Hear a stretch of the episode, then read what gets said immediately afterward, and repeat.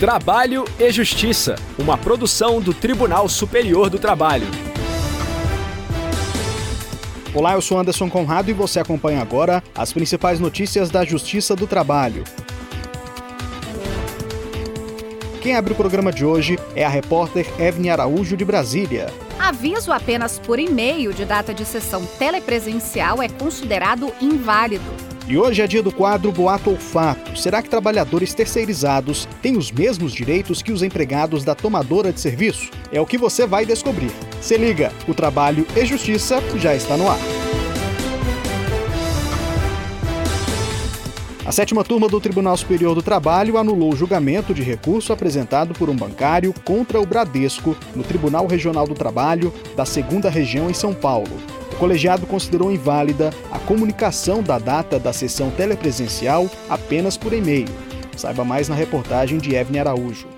O caso envolve um bancário que trabalhou para o Bradesco. De acordo com o Diário Oficial Eletrônico de 17 de maio de 2021, o Tribunal Regional do Trabalho da Segunda Região em São Paulo julgaria o recurso ordinário do trabalhador em sessão virtual. Como o advogado dele se inscreveu para a sustentação oral, o julgamento foi transferido para a pauta telepresencial sem data específica. Meses depois, o bancário alegou ter sido surpreendido com a publicação da decisão desfavorável proferida na sessão telepresencial de 26 de outubro de 2021, que não foi publicada no Diário Oficial Eletrônico. O caso chegou ao TST, em recurso de revista avaliado pela sétima turma, o homem sustentou que, apesar de autorizadas pelo Conselho Nacional de Justiça durante a pandemia, as sessões telepresenciais deveriam seguir o princípio da publicidade dos atos processuais, sendo imprescindível sua intimação pelo Diário Oficial.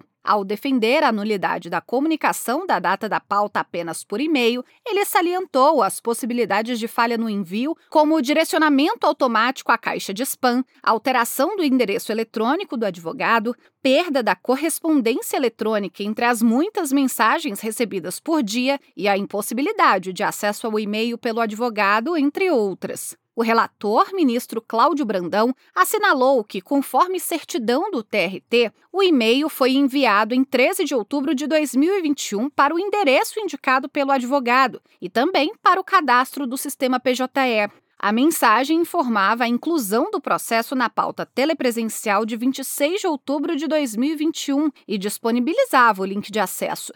Segundo a secretaria, o procedimento teria respaldo no ato 8 de 2020 da presidência do TRT, editado durante a pandemia.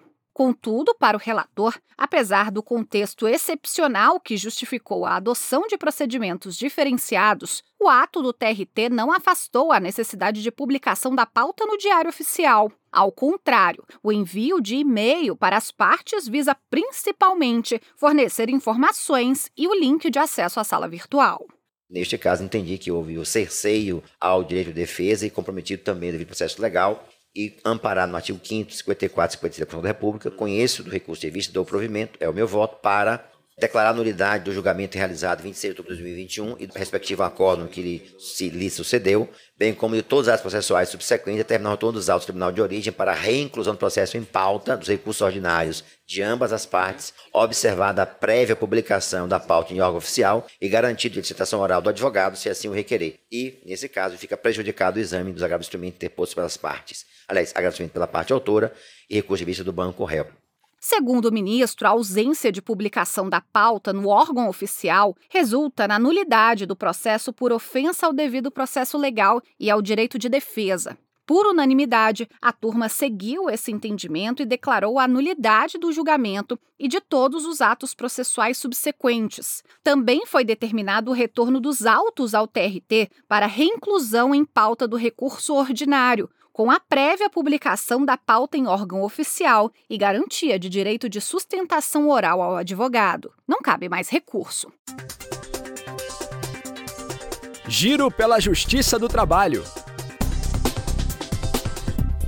A segunda turma do Tribunal Regional do Trabalho da 18ª Região em Goiás decidiu que a reversão da modalidade de dispensa por justa causa não acarreta reparação automática por danos morais. A repórter Cristina Carneiro conta os detalhes do caso pra gente.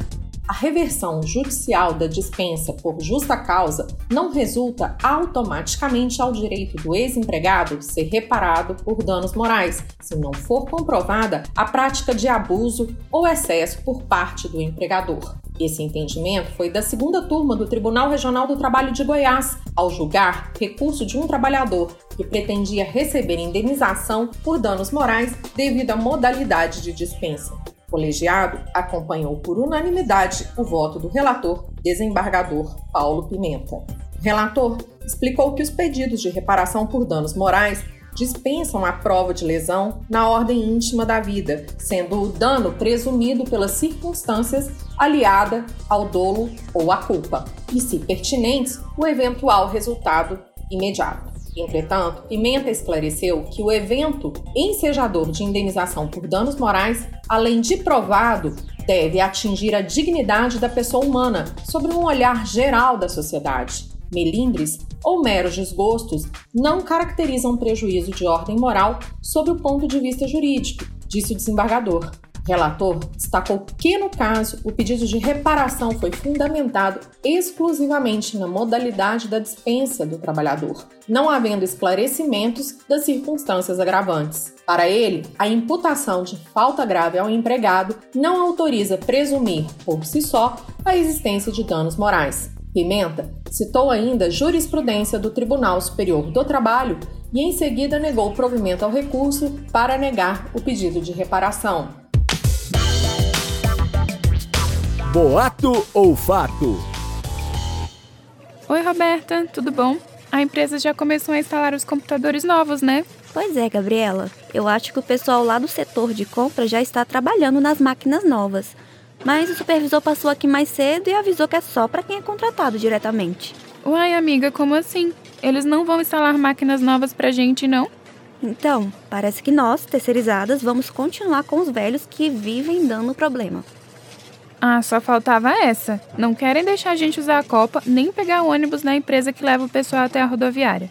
E agora também não querem que a gente tenha os mesmos instrumentos de trabalho, sendo que todo mundo trabalha junto no mesmo lugar? Deveríamos ter os mesmos direitos, né?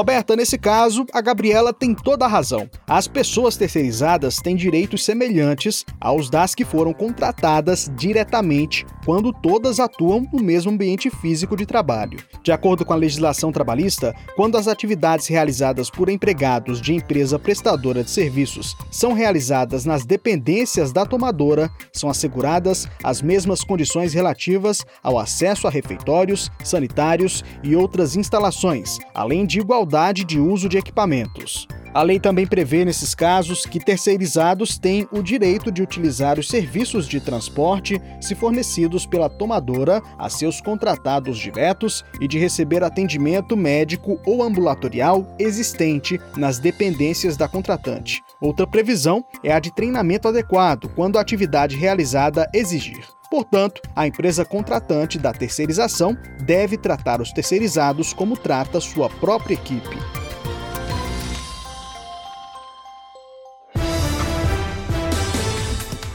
A edição de hoje termina aqui. Muito obrigado pela audiência e companhia. Não deixe de participar com sugestões pelas redes sociais. No Facebook e Instagram, o perfil oficial é o PSTJus. Se preferir, mande um e-mail para crtv.tst.jus.br. O trabalho e Justiça teve apresentação de Anderson Conrado, edição de Bruno Lima, produção de Milene Teixeira e Priscila Roster, colaboração dos estagiários Jorge Agli e Milena Correa, supervisão de Patrícia Rezende e trabalhos técnicos de Rafael Feitosa e Wesley Oliveira.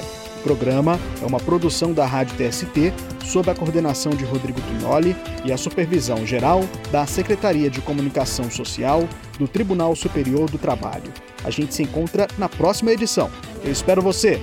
Até lá! Trabalho e Justiça, uma produção do Tribunal Superior do Trabalho.